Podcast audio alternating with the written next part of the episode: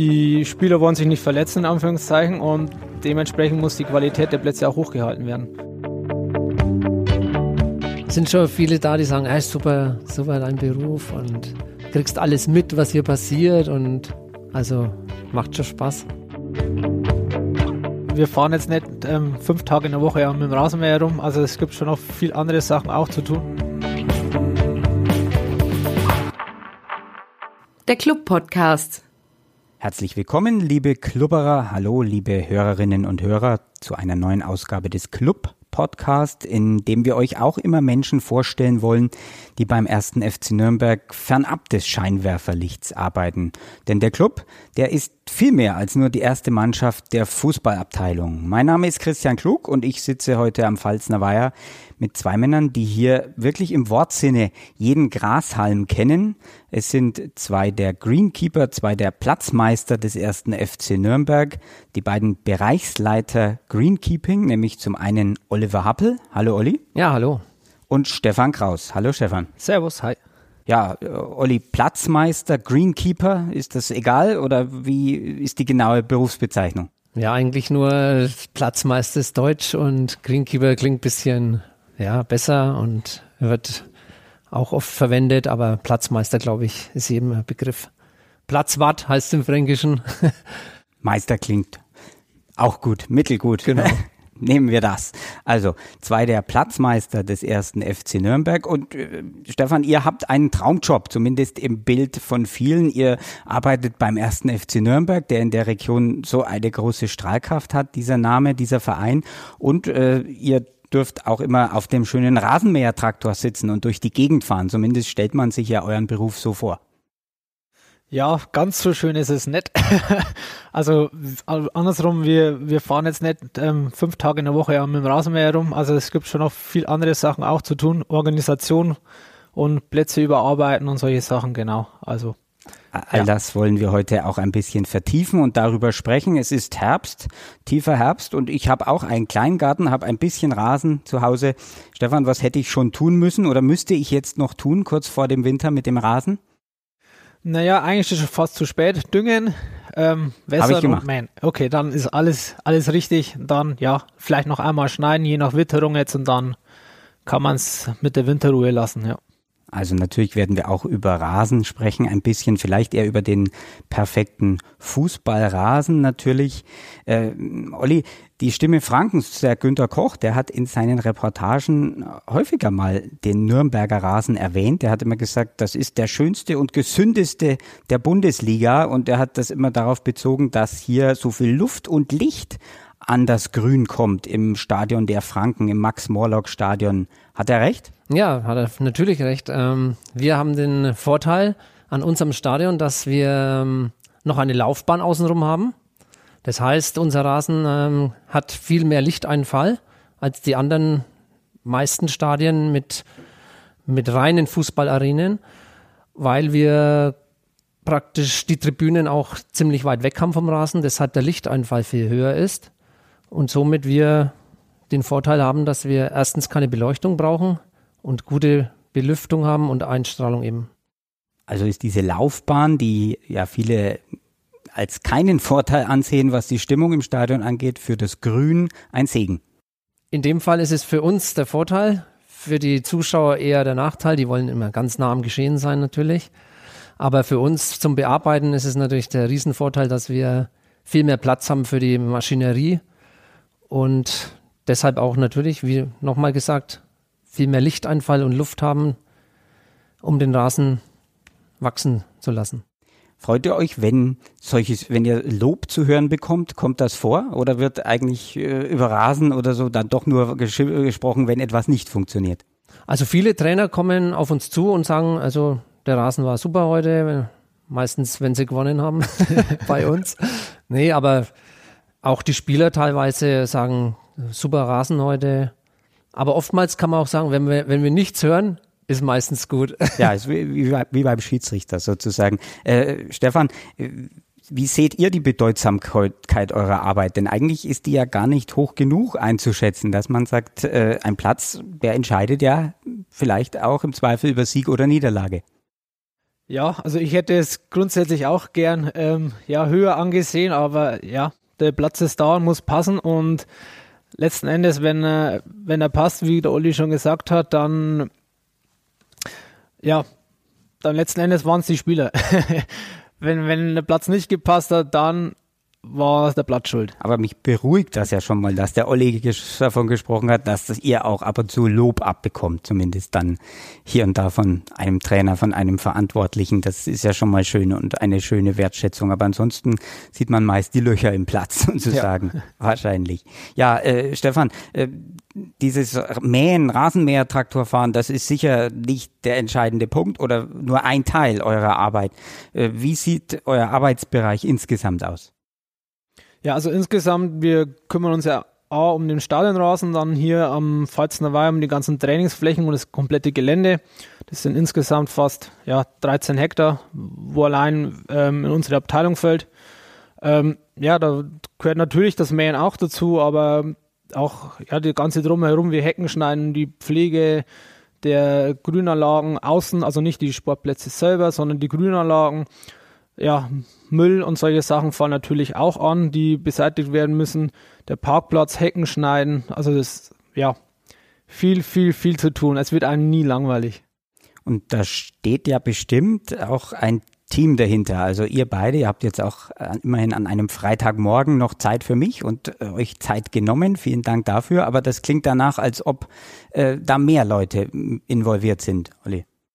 Ja, ich wollte noch kurz sagen, ähm, organisatorisch ist natürlich auch ähm, das im Vergleich zu früher oder wo ich angefangen habe, vor sieben Jahren, ähm, hat sich das um 100 Prozent gewandelt. Also die Aufzeichnungspflichten und Unfallverhütungsvorschriften und alles, was man einhalten muss, das ist bis heute jetzt ähm, so stark angestiegen oder man muss auch dahinter sein, ist ja auch sinnvoll, aber früher war das alles nicht so auf der Agenda ge gestanden. Und jetzt mittlerweile müssen wir organisatorisch fast äh, 80 Prozent bewältigen. Und wir zwei. Vermisst ihr das manchmal oder du, diese Arbeit dann richtig draußen an der frischen Luft sozusagen? Die also, ganz hm. Ich bin ja noch draußen, also ja. ich bin auch die ganze Zeit noch draußen, aber ähm, da, ich muss auch manchmal noch natürlich das, die Sachen alle durchziehen und praktisch machen, aber manchmal ist es fast besser, man ist den ganzen Tag in Bewegung und Aktion und kann seine Sachen erledigen, als dass man im Büro sitzt oder am PC und die Sachen am, am Bildschirm macht. Aber dafür habe ich einen Stefan. Also der Stefan, der ist der etwas jüngere der beiden, beide noch jung und frisch und einsatzfähig hier, aber der Stefan ist quasi der, äh, der, der jüngere, der Co-Leiter der Abteilung äh, Bereichsleitung Greenkeeping beim ersten FC Nürnberg. Und nur um nochmal auf die Frage zurückzukommen, wie viele Leute sind da insgesamt bei euch im Team, Stefan? Wir sind insgesamt neun Vollzeitangestellte und einen 450 Euro. Da denke ich, es ist eine Zahl, die die wenigsten so erwartet hätten, dass da so ein großes Team dahinter steckt. Ähm, du hast aber auch uns aufgezeigt, warum. Also das sind nicht nur äh, Stadionplatz und äh, die Trainingsplätze hier, sondern ganz viele Arbeiten drumherum und ganz viel Instandhaltungsarbeiten am Gelände des ersten FC Nürnberg. Gibt es da dann überhaupt so etwas wie typische Arbeitsabläufe, die sich täglich wiederholen oder ist es sehr jahreszeitenabhängig? Ja, grundsätzlich in der Früh steht eigentlich schon immer das äh, Überarbeiten der Trainingsplätze an. Also nach den am Abend, ähm, der Vorabend quasi die, die Trainingseinheiten, da müssen dann die Plätze überarbeitet werden, die Spielschäden ausgebessert werden. Natürlich dann zwei bis dreimal die Woche werden die Plätze gemäht im Sommer. Das sind so die Routinearbeiten schon, ja. Und zur Personalplanung noch was. Ähm, es ist ja auch nicht so, dass alle ständig vor Ort sind. Meistens ist einer im Urlaub im Sommer oder zwei sogar ähm, oder es ist meiner krank und oder wir werden auch in anderen Bereichen hier eingesetzt, sprich wir müssen mal im Schwimmen helfen, das hier angegliedert ist oder die Parkplatzpflege außen an dem Großparkplatz, das ist auch in unserem, gehört auch dazu und die Waldpflege, wir haben auch in unserem insgesamt 18 Hektar Anwesen, auch eine kleine Waldfläche, die muss auch ähm, gepflegt werden. Das wird alles von unserem Personal bewältigt. und auch eben die Einteilung, die Verwaltung, die Organisation, so wie du es aufgezeigt hast. Wie ist da die Abstimmung dann eigentlich mit den Mannschaften, also entweder des NLZ oder auch mit den Lizenzmannschaften? Äh, mit wem stimmt man sich da ab, wer wann wo überhaupt trainieren darf? Also da gibt es einen Wochenplan, der wird, ähm, die Spiele werden erstellt vom Nachwuchsleistungszentrum, NLZ. Ähm, die geben praktisch in einem Plan vor, wie die Spiele abzulaufen haben und die Trainings unter der Woche. Dann bekommen wir den Plan entweder schriftlich oder beides auf PC. Und der Stefan und ich tragen dann ähm, die Plätze ein, wie sie bespielt werden oder trainiert werden und gleichzeitig auch die Spiele an den Wochenenden. Und gibt es da auch die Situation, dass zum Beispiel ein Platz mal regenerieren muss, geschont werden muss, Stefan? Ja, also das entscheiden wir dann eben spontan oder halt nach Sichtung und sagen, okay, den Platz, den wir mal aus dem Trainingsbild raus, und verteilen das dann um. Das ist dann genau unsere Aufgabe. Und was den Platz selbst angeht, da habe ich gelernt, dass das immer so ein bisschen eine Frage ist, äh, quasi mit den Torhütern. Also, dass das ein heikler Punkt ist. Du hast das mal so schön formuliert. Wohin mit den Torhütern? Also, das ist, es klingt, als ob es zu viele davon gibt, was ja zumindest sportlich gesehen beim ersten FC Nürnberg in der jüngeren Vergangenheit nicht der Fall war. Äh, wie ist das gemeint, die Torhüter? Also grundsätzlich muss man sagen, ich habe jetzt nichts gegen Torhüter und auch nichts gegen das Torhütertraining, aber sie machen halt vergleichsweise mehr kaputt als die ähm, Feldspieler. Aber ja, das ist halt einfach eine Sache, die muss man mit den, Torhüter, mit den Torhütertrainern absprechen und dann kann man das auch ganz gut regeln. Das hängt damit zusammen, dass der Torhüter ja eigentlich äh, wahrscheinlich grundsätzlich am liebsten im Strafraum sich aufhält und der dann am stärksten beansprucht ist. Genau, genau. Ja. Ja, und wenn ich kurz noch äh, was einfügen kann, Stefan hat noch vor dem Gespräch zu mir gesagt, man muss auch mal an die Vereine denken, die keinen äh, Platzwart haben, der das äh, hauptberuflich macht, um die Plätze wieder hinzubekommen, also Regeneration zu machen, ähm, haben die ein Ehrenamt meistens und die muss man auch mal mit erwähnen, dass die das alles äh, mit größter Leidenschaft machen, ohne Geld zu dafür zu bekommen und Hut ab vor denen auch mal. Absolut. Also das äh, werden wir auch noch drauf zu sprechen kommen, mal kurz, wie das ist, dass ihr hier bei einem Profiverein arbeiten könnt und, und mm, welches Glück da auch dahinter steckt, natürlich dann auch solche Strukturen und solch eine Organisation zu haben. Vielleicht können wir äh, gleich bei dem Thema bleiben. Also äh, wenn man die, mal nur die sportliche Lage sieht beim ersten FC Nürnberg, da stand ja in diesem Frühjahr so viel auf dem Spiel mit diesem seidenen Faden, als es um die zweite Liga ging. Wie, wie sehr habt ihr da gezittert? Also um die Strukturen, um die Mitarbeiter auch? Also wir haben es ja alles mitbekommen, ähm, wie sich alles zugespitzt hat auf diesen letzten Tag sozusagen oder das letzte Spiel und ähm, die Anspannung unter den Mitarbeitern war enorm, hätte ich jetzt gesagt. Auch bei uns, weil wir ja auch äh, neunköpfiges Team sind und jeder hat gedacht, mein, äh, mein Gott, was, was ist jetzt, wenn wir verlieren? Wird dann die Hälfte der Arbeitsplätze gestrichen oder wie geht es weiter überhaupt mit dem Club? Und von daher war das äh, letzte Spiel dann oder die Erleichterung dann auch im Endeffekt sehr groß, als das dann rauskam, dass wir drin bleiben in der zweiten Liga. Aber die Anspannung vorher war überall zu spüren und wäre dann auch katastrophal gewesen, weil bestimmt einige von uns hätten gehen müssen. Stefan, wie hast du diesen Tag verbracht? Jeder hat ja so sein Relegationserlebnis, denn im Stadion waren die aller, allerwenigsten. Ich war tatsächlich daheim auf der Couch, hab's mir, ich wollte es mir eigentlich in Ruhe anschauen, haben wir gedacht, okay, ein, ja, nach dem Hinspielergebnis, das könnte klappen, dass es nochmal so eng und nervenaufreibend wurde, ja, konnte ich nicht ahnen. hat jeder so seine Bilder im ja. Kopf, was das Jahr 2020 angeht. Dazu gehört sicher auch nach äh, oder, oder vor und nach dieser äh, Saisonende das Thema Corona und die Veränderungen, die das alles mit sich bringt. Wir sitzen jetzt hier auch am Pfalzner Weiher in gebührendem Abstand, so wie das sein muss in diesen Tagen. Äh, Oliver, wie hat Corona äh, denn und die damit verbundenen Regeln eure Arbeit verändert? Ja, wir sind natürlich auch damit konfrontiert worden und in den, dem Sinne war das äh, manchmal das Arbeiten äh, fast ja komisch, weil äh, sonst war immer reger Betrieb am Gelände und dann mit einem Mal äh, fährst du deine Rasenflächen ab und denkst dir, Mensch, wo ist denn hier Spieler? Es ist nichts los. Äh, du kannst nicht einmal über jemanden schimpfen, der was kaputt macht, weil eben keiner da war. Und für uns war es halt schon manchmal zwar wichtig, dass die Rasenflächen gemäht werden, aber auch wieder langweilig, weil der Betrieb völlig zum Erliegen kam. Merkt ihr das auch, dass zum Beispiel die Spieler jetzt weniger äh, kontaktfreudig sind, weil die ja schon auch irgendwo angehalten sind, äh, selbst ganz viel Abstand zu halten sozusagen, um da nichts reinzutragen? Oder, oder wie ist da die Stimmung momentan? Ja, also auf jeden Fall. Wir merken das total. Weil wir trauen uns erstens auch nicht äh, in die Nähe gehen, weil wir wollen natürlich äh, auf keinen Fall, dass irgendwas passiert jetzt, wenn wir zu nah in Kontakt treten. Allerdings mit den Trainern haben wir Kontakt. Aber sonst, das vermissen wir schon ein bisschen, dass wir mit den Spielern auch mal Hallo und von Weitem geht es schon, aber sonst ist man ein bisschen näher dran. Das hat schon alles ausgebremst. Das Lockere, das Flapsige, ja, das ist ja. so ein bisschen die Leichtigkeit für genau, uns. Immer angespannt ein bisschen und anders als vorher. Alles klar, dann müssen wir natürlich ein bisschen einsteigen ins Fachliche sozusagen, so richtig äh, an das Thema Rasen äh, uns auch ein bisschen rantrauen. Ich will das auch nicht zu tief machen, was zum Beispiel so Rasensorten angeht. Da gibt es ja dann welche, die eher wahrscheinlich eher für die Festigkeit zuständig sind, äh, was das Gras angeht.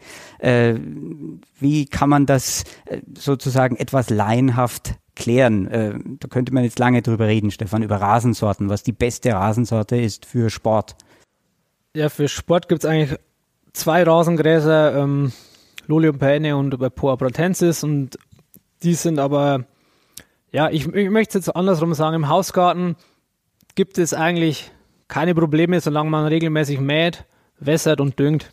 Dann hat man eigentlich immer einen schönen, dunkelgrünen, perfekten Rasen, wenn man diese drei Punkte ähm, ja, beachtet. Im Sportbereich schaut es anders da aus, weil Belastungen anders sind, ganz andere Anforderungen. Aber ja, das sind schon Themen, da müsste man dann weiter ausholen. Und nur nochmal um, auf diese Mischung, also Loliumgras und Poa pratensis waren das, glaube ich. Genau. Also was ist da was? Was macht die Mischung aus oder welche Komponenten? Ja, einmal die, die Strapazierfähigkeit, also quasi der Fußballer mit seinen Stollen will, macht schnelle Richtungswechsel und so weiter. Das ist eigentlich ein wichtiges Kriterium, dass er nicht wegrutscht.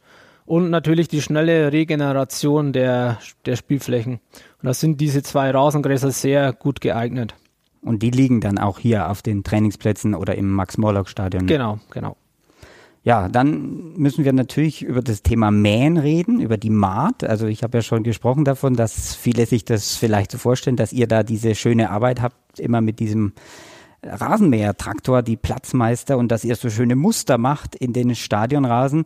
Das Mähen, man darf es auch nicht kleiner machen, als es ist. Es ist wohl schon eine der zentralen Aufgaben der Rasenpflege, oder?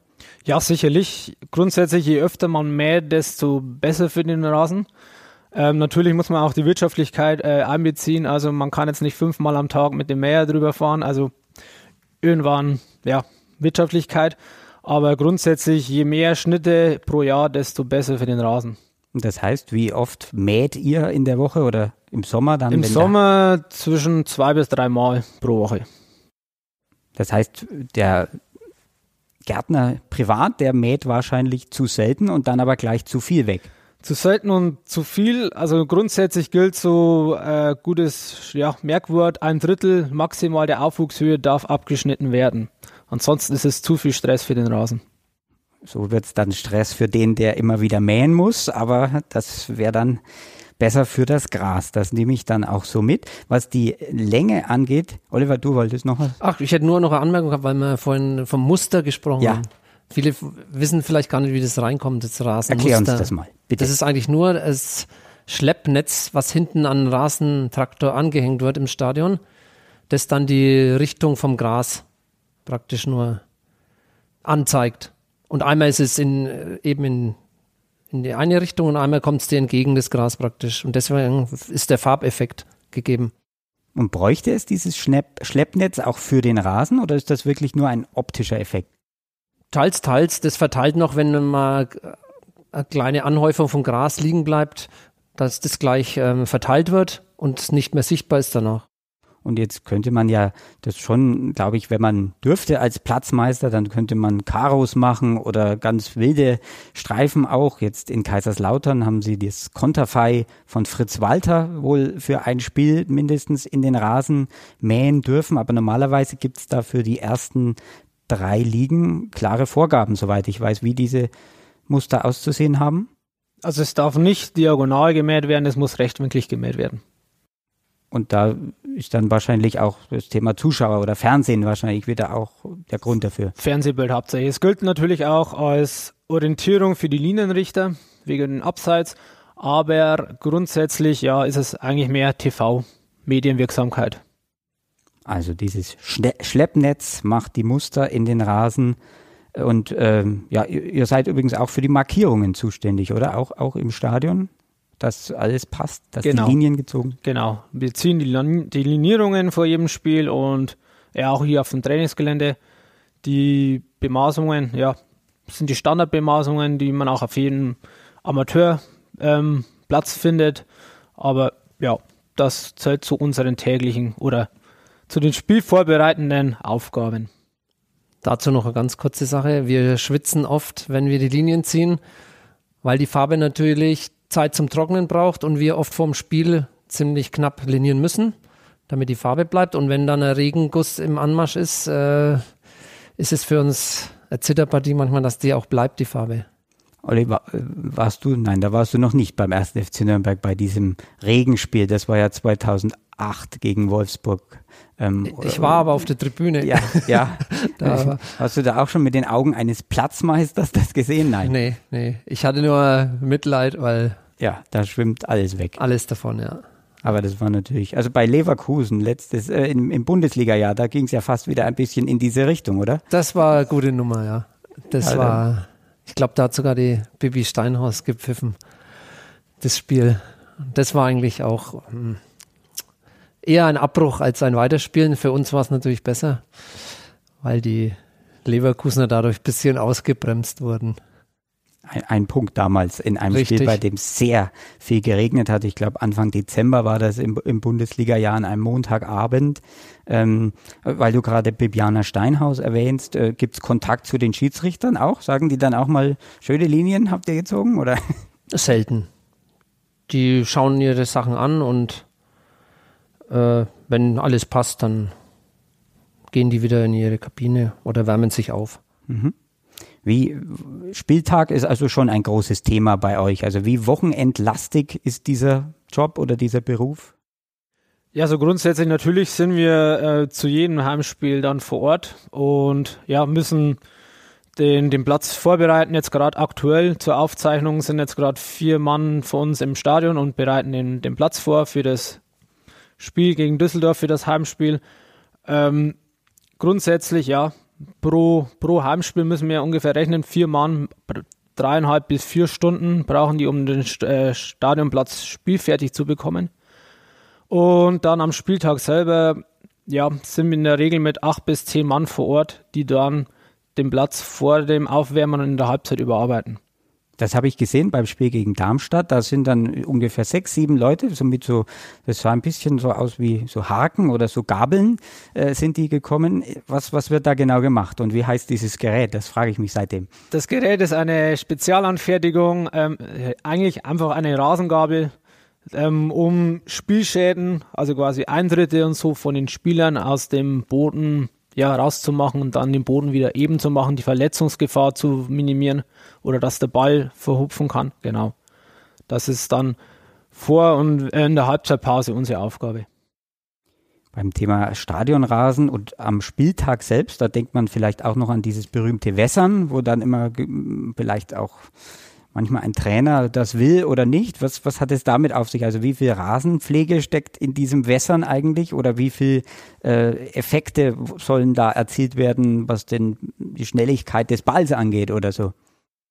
Ja, ähm, ein gutes Thema, aber oder ein von uns ja nicht so gern angesehenes Thema, aber grundsätzlich ähm, meint man oder wird das Geläuf dadurch ein bisschen schneller, der Ball läuft schnell. Das ist vor allem dann für die technisch guten Mannschaften natürlich ein Vorteil, weil der Ball einfach schneller ist, der Spielfluss ist schneller, genau. Wird das bei uns gemacht? Ja. ja. Und ihr, also aus, aus äh, Sicht des Platzes, des Rasens, wäre das wohl dann eher weniger wünschenswert, oder? Genau, also einerseits erhöht man dadurch die Spielschäden, die am Platz entstehen, weil einfach durch die Feuchtigkeit ähm, der Boden ja nicht mehr ganz so scherfest ist. Und des Weiteren ja, erzeugt man dadurch auch einen gewissen Krankheitsdruck, weil der, das Rasengras immer nass bleibt und immer feucht ist. Und das ist natürlich für Rasenkrankheiten, für Pilzkrankheiten, ja, wie in jedem Bad, ein, ja, eben ähm, ein großer Auslöser dann dafür. Aber mittlerweile, wenn ich noch mal was kurz dazu sagen darf, macht es eigentlich jedes, jede Mannschaft. Egal, ob man jetzt hier zu Hause spielt oder im Auswärtsspiel, ist auch, die Bewässerung ist fast immer an. Ich habe mal gesehen, in der österreichischen Liga, da wurde mal nur die Seite gewässert, auf die man jetzt dann in der zweiten Halbzeit selbst spielt. Wird sowas auch praktiziert? Ja. ja, man, man spricht das dann in der Regel mit dem Torhüter ab oder mit dem Torwarttrainer und es kommen ab und zu schon mal solche Anweisungen, ja. Also das Wort Heimspiel ist dann nicht zu unterschätzen. Also was Richtig, das der Heimvorteil. Ja. Da wird dann bis zuletzt ausgenutzt natürlich und alles rausgeholt, was geht. Aber das ist nun mal so im Profisport. Ob es dann immer ein Vorteil ist? Ja. Man weiß es nicht. Manchmal geht das auch nach hinten los. Das kann sein. Wir haben vorher das Thema die Länge des Rasens so ein bisschen übersprungen. Da würde ich gerne noch mal kurz darauf zurückkommen. Also auch das ist ja nicht völlig euch überlassen und schon gar nicht der Frage, was jetzt immer äh, aus äh, gartenbaulicher Sicht das Ideale wäre, sondern auch da gibt es klare Vorgaben, oder? Also grundsätzlich äh, gibt es natürlich eine Vorgabe seitens der DFL, in welchem Rahmen sich die Schnitthöhe ähm, zum Spiel dann ähm, bewegen soll. Wie viel ist das? 2,2 bis 2,8 Zentimeter.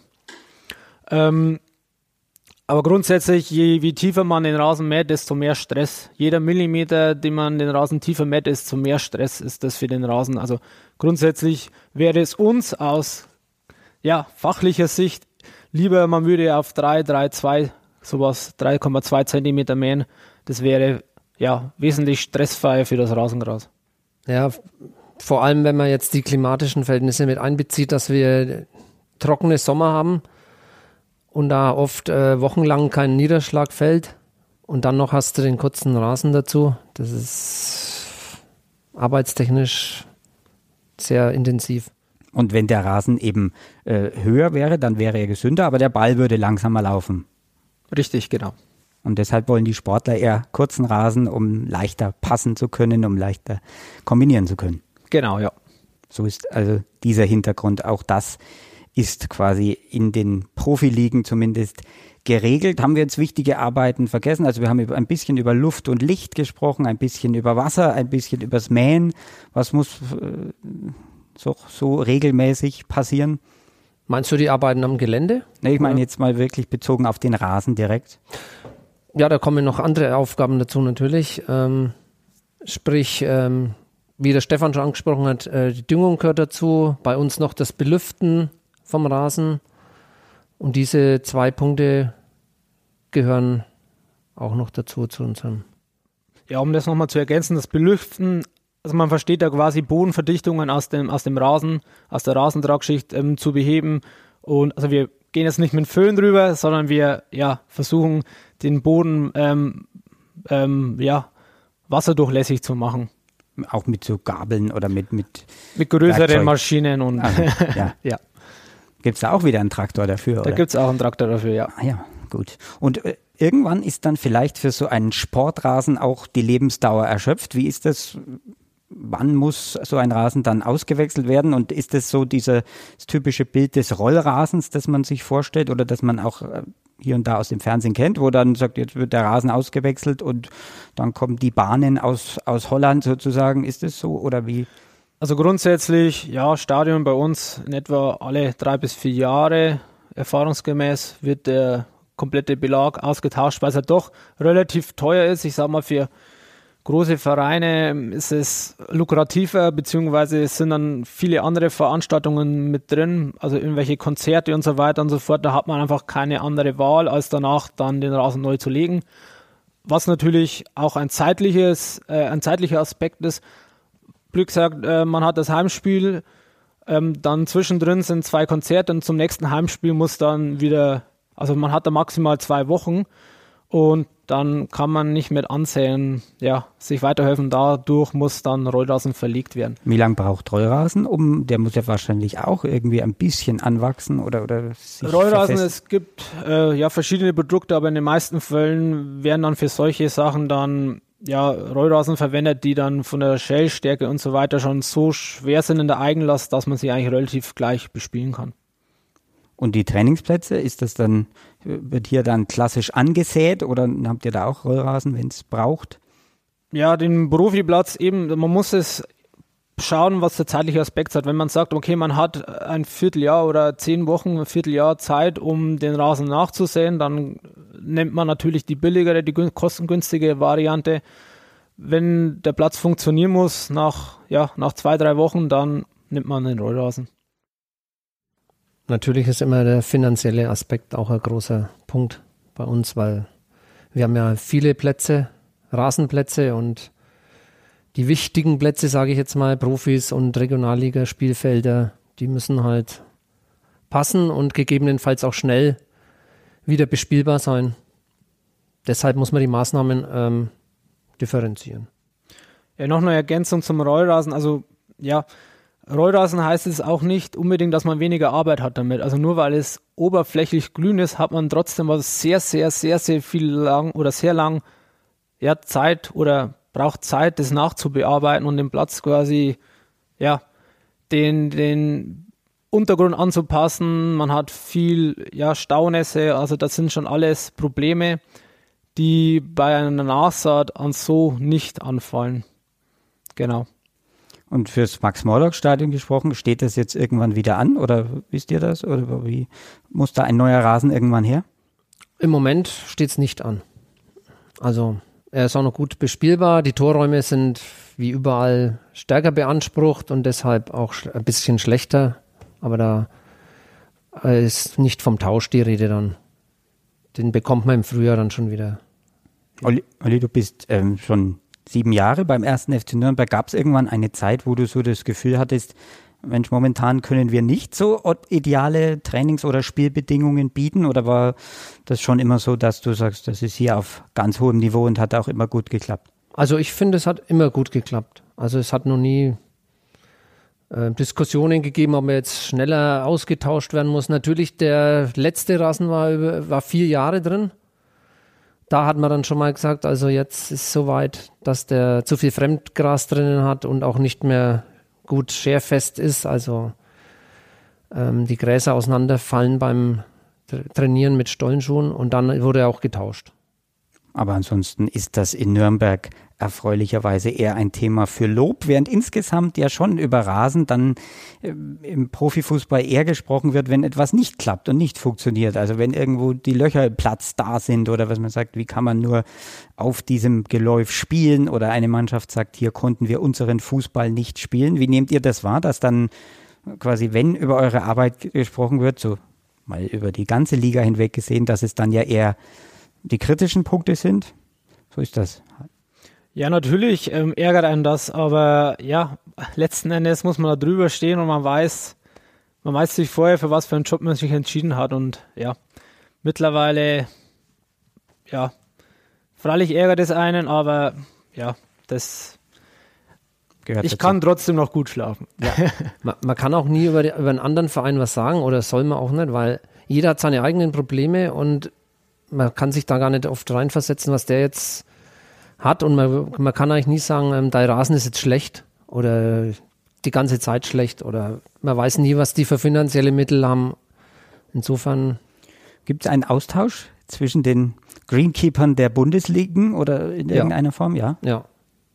Wie sieht das aus? Oder trefft ihr euch? Oder? Ähm, telefonisch zurzeit auf jeden Fall. Treffen ist einmal im Jahr von erster, zweiter und dritter Liga das aber jetzt ausgesetzt ist im Moment. Und so, ähm, äh, ja, spezialisiert sich halt auf die Vereine hier mit Fürth und Ingolstadt zum Beispiel oder Regensburg, die naheliegend sind. Da hatten wir schon engeren Kontakt und dann Erfahrungsaustausch und da gibt es keinerlei ähm, Rivalität. Ist das dann sondern eher ein, freundschaftliches Miteinander.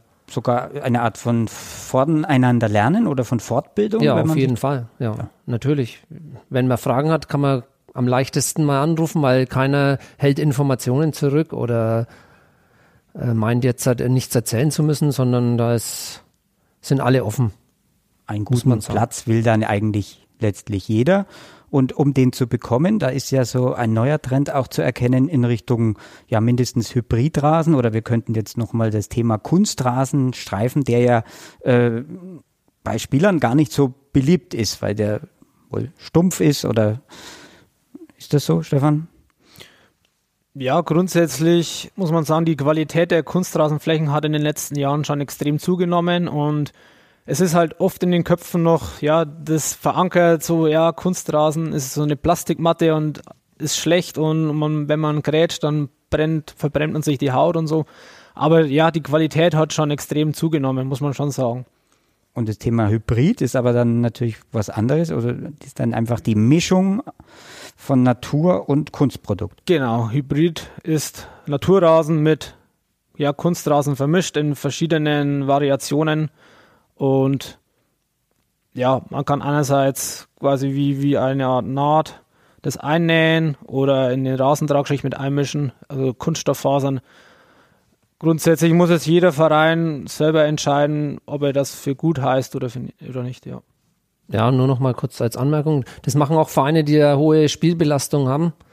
Die Bayern hatten es, äh, glaube ich, jetzt getauscht trotzdem, trotz Naht, aber Dortmund hat es drinnen, weil die natürlich viel mehr Spiele haben als äh, Zweitligaverein oder die nicht jetzt Europa League, Champions League, Pokal spielen. Aufgrund der vielen Spiele, die die haben, ist es natürlich oft sinnvoll. Ihr könntet ja jetzt eine eher puristische Perspektive haben, dass ihr sagt, Mensch, jetzt soll dieses Naturprodukt ersetzt werden durch Kunstprodukt, aber ihr seht es ganz realistisch, dass man sagt, das ist nun einfach auch der Weg, wohin es geht, oder werden eurer Meinung nach, deiner Meinung nach, Olli, immer die beiden Sachen als Möglichkeiten nebeneinander existieren? Ich kenne es nur von äh, Bayern München, die haben es wieder raus aus dem Stadion. Weil es denen ja, zu hart war teilweise dann mit den ein, eingenähten Kunststofffasern. Die haben, sind wieder weggegangen von diesem Thema. Ja. Ja, ich wollte ergänzend sagen, jedes System hat seine Vor- und seine Nachteile. Und was letztendlich, für was man sich entscheidet, das muss jeder Verein selber wissen oder jede Mannschaft. Und genau, also man kann jetzt nicht sagen, das System ist gut, das System ist schlecht. Man muss es abwägen. Zum Standort, zu den finanziellen ähm, Mitteln, genau, das sind diese Aspekte. Und sportlich natürlich nicht außer Acht zu lassen. Und wir hatten vorhin mal das Thema, oder wenn es um das Thema künstliche Hilfen geht, wir hatten vorhin mal ganz kurz das Thema Licht gestreift beim Max-Morlock-Stadion. Da habe ich auch gelesen in der Vorbereitung, dass das schon fast auch der Standard ist, da mit Kunstlicht oder UV-Licht oder mit, mit Licht zu arbeiten, wenn der, die Arena, die gebaut wurde, das eben verhindert, dass da nat viel natürliches Licht reinkommt. Ja, ist auch notwendig in manchen oder vielen Stadien oder auch Trainingsgeländen werden diese Lichter oder Beleuchtung zum Einsatz gebracht. Ist natürlich eine kostspielige Sache, sowohl der Kauf als auch, wenn sie angeschlossen werden zur Beleuchtung. Ja, bei uns ist noch kein Thema.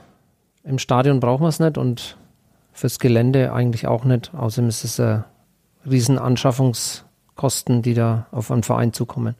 Also wir sehen alle auch ein bisschen, wie sich da der erste FC Nürnberg einordnet natürlich, dass man sagt, einerseits hat man ein tolles Gelände, ein großes Team, aber andererseits äh, ist das natürlich auch ein bisschen in den Himmel gewachsen, was da an Möglichkeiten existiert, wenn man mal äh, europaweit das Ganze sieht oder den, die, die europäische Spitzenklasse. Ja, Ja. kann ich mich nur ja. Das ist dranhängen. Schon in das Ordnung. ist, ist so, ja. Das ist gel- vom Geld her oder vom finanziellen Aspekt keine Grenzen gesetzt, was manche da auffahren mit diesen Themen Beleuchtung. Wäre das mal eine Fortbildung, mal, mal in, in England oder irgendwo zu gucken, was da gemacht wird? Auf einer Greenkeeper-Schulung war das schon Thema und wurde auch analysiert und beworben auch, dass man es machen sollte oder kaufen kann und soll. Aber das kommt bei uns noch nicht in Frage.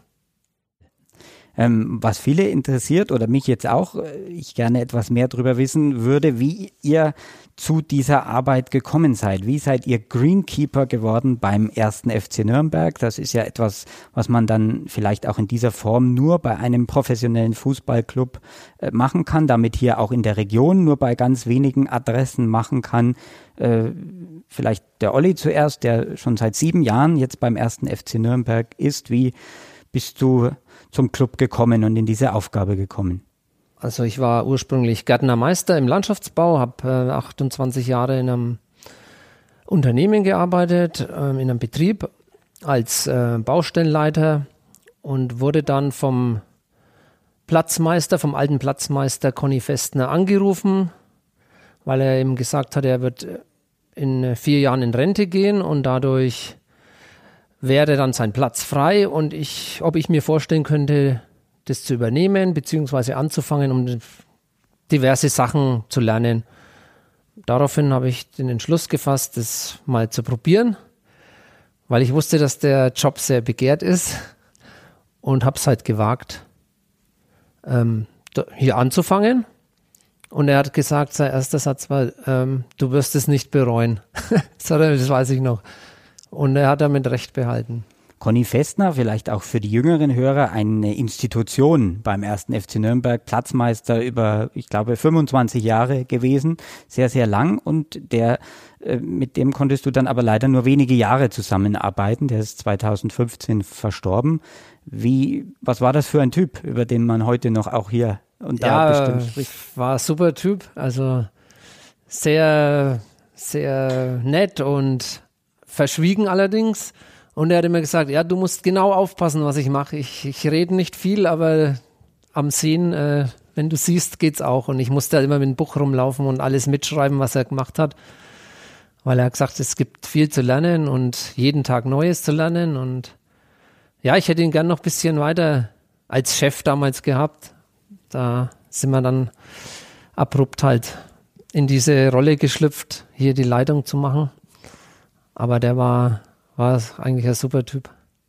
Und irgendwann kam dann der Stefan dazu. Wie ist da der Hintergrund und die Geschichte dazu? Genau, ich kam, glaube ich, 2015 zum Club, damals als Werkstudent. Also ich habe auch meine Lehre als Landschaftsgärtner abgeschlossen, habe dann über einen Studiokollegen, dessen Olli sein Lehrling damals war, ist dieser Kontakt zustande gekommen und genau bin ich während des Studiums schon immer hier in Nürnberg. Ähm, ja, habe bei Heimspielen mit beigewohnt und ja, diverse, ja, ein, zweimal die Woche oder so halt als Werkstudent gearbeitet. Und ja, nach meinem Abschluss bin ich dann eigentlich, das war dann 2016, bin ich dann ja hier fest zum FC Nürnberg gekommen. Wie fußballverrückt muss man denn sein für diese Aufgabe? Also ihr kommt jetzt natürlich beide aus einem anderen Bereich, äh, aber es hilft schon natürlich, wenn man... Es hilft schon definitiv das Interesse an Fußball zu haben. Also das heißt, jeder, glaube ich, von uns hat selber Fußball gespielt und auch, ja, erste, zweite Bundesliga, Fußball allgemein, das Interesse sollte schon da sein, ja. Und wie nehmt ihr das wahr in eurem privaten Umfeld? Der Arbeitgeber ist der erste FC Nürnberg, der so eine große Strahlkraft hat hier in der Region. Ähm, wird man viel darauf angesprochen wahrscheinlich, oder? Ja, doch, das eine oder andere Mal schon, ja.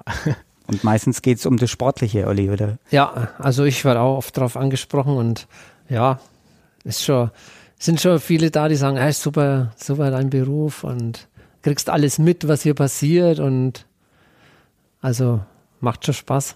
Also fühlt ihr euch uneingeschränkt wohl beim Club? Also was ich für mich sagen kann, auf jeden Fall. Was soll man auch anders sagen im Club-Podcast? Ja, genau. Richtig. nee, aber es ist auch so. Weil du ja am Anfang vom Gespräch gesagt hast, Traumberuf. Also ich kann es nur bestätigen.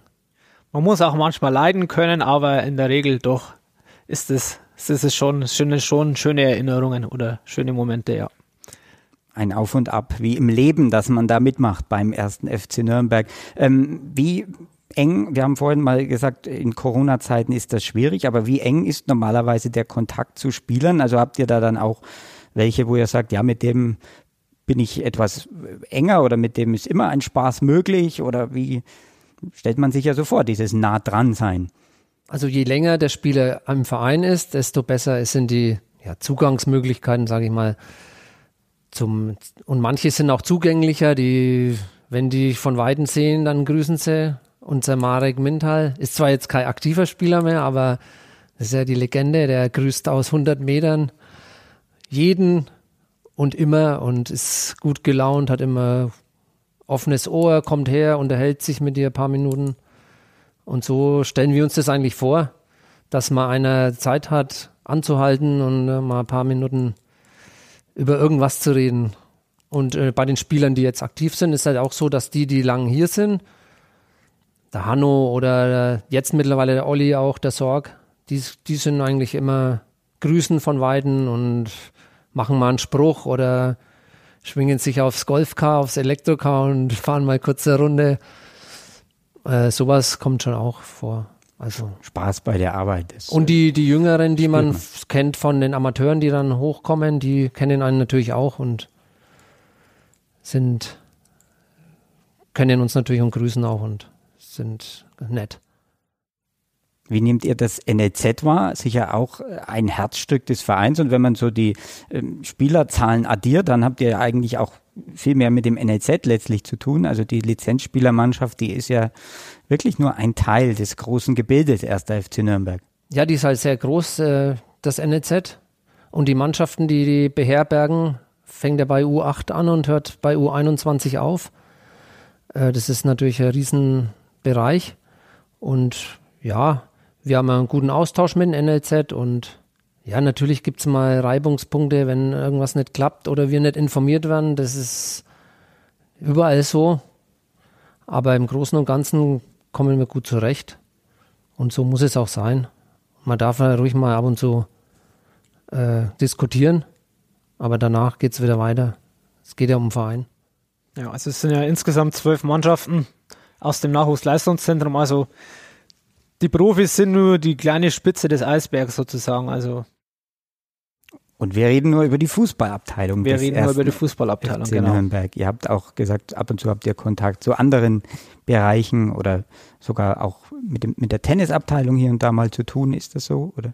Also grundsätzlich, grundsätzlich ist das quasi ein eigener Verein oder alle, alles sind eigene Abteilungen.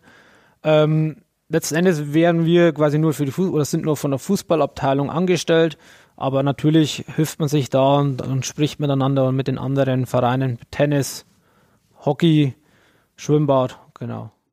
Wir wollen jetzt so langsam vielleicht äh, auf die Zielgeraden einbiegen, um wieder in ein Sportplatzbild zu wechseln. Ähm, das Spiel, der Olli hat es gesagt, seit sieben Jahren macht er das beim ersten FC Nürnberg. Du hast erklärt, wie sich ein bisschen die organisatorischen Arbeiten vermehrt haben in dieser Zeit. Aber es hat sich ja bestimmt auch technisch viel getan oder wenn man allein in diesem letzten Jahrzehnt auf die Spielersummen blicken würde, dass man sagt, es steigen schon immer irgendwie die Ansprüche, die gestellt werden, vielleicht auch an euch gestellt werden. Es sind immer höhere Werte im Spiel. Gleichzeitig gerade in dieser Saison eine unheimlich hohe Zahl an Spielen, die in kurzer Zeit durchgezogen werden soll. Möglichst soll sich ja niemand verletzen. Also spürt ihr auch diese Ansprüche, diesen Druck so ein Stück weit, Stefan? Ja, definitiv ähm, nehmen die Ansprüche zu und auch die Belastungen auf den, auf den einzelnen Trainingsplätzen. Und dementsprechend müssen wir auch die Maßnahmen ergreifen, um, um diesem gerecht zu werden. Also das ist schon ganz klar. Also ja, die Spieler wollen sich nicht verletzen, in Anführungszeichen, und dementsprechend muss die Qualität der Plätze auch hochgehalten werden. Und das ist, also das kann selbst ich beurteilen, in den letzten fünf Jahren hat es extrem zugenommen. Und wie kann man das, was eh schon gut läuft, noch verbessern? Also andere Technik, mehr Manpower, mehr äh, in Zeit investieren oder gibt es da noch Schrauben, wo man drehen kann?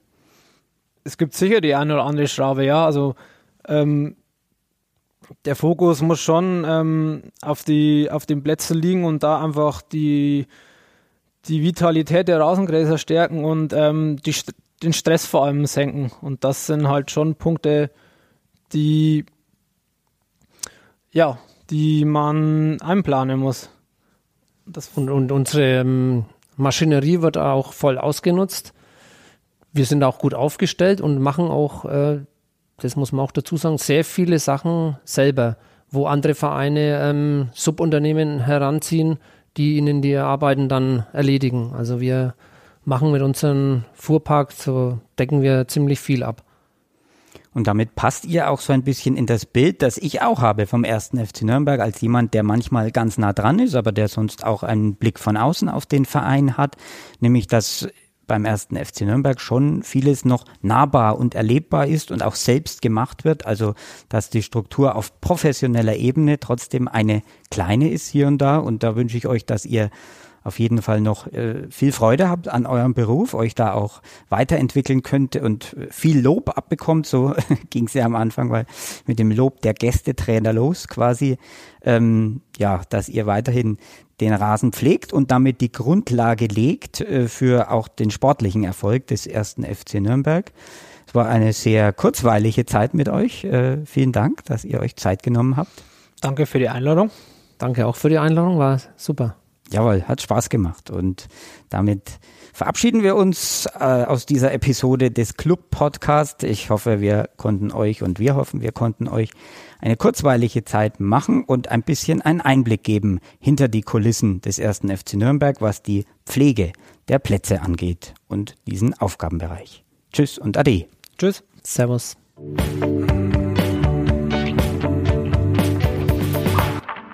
Der Club Podcast.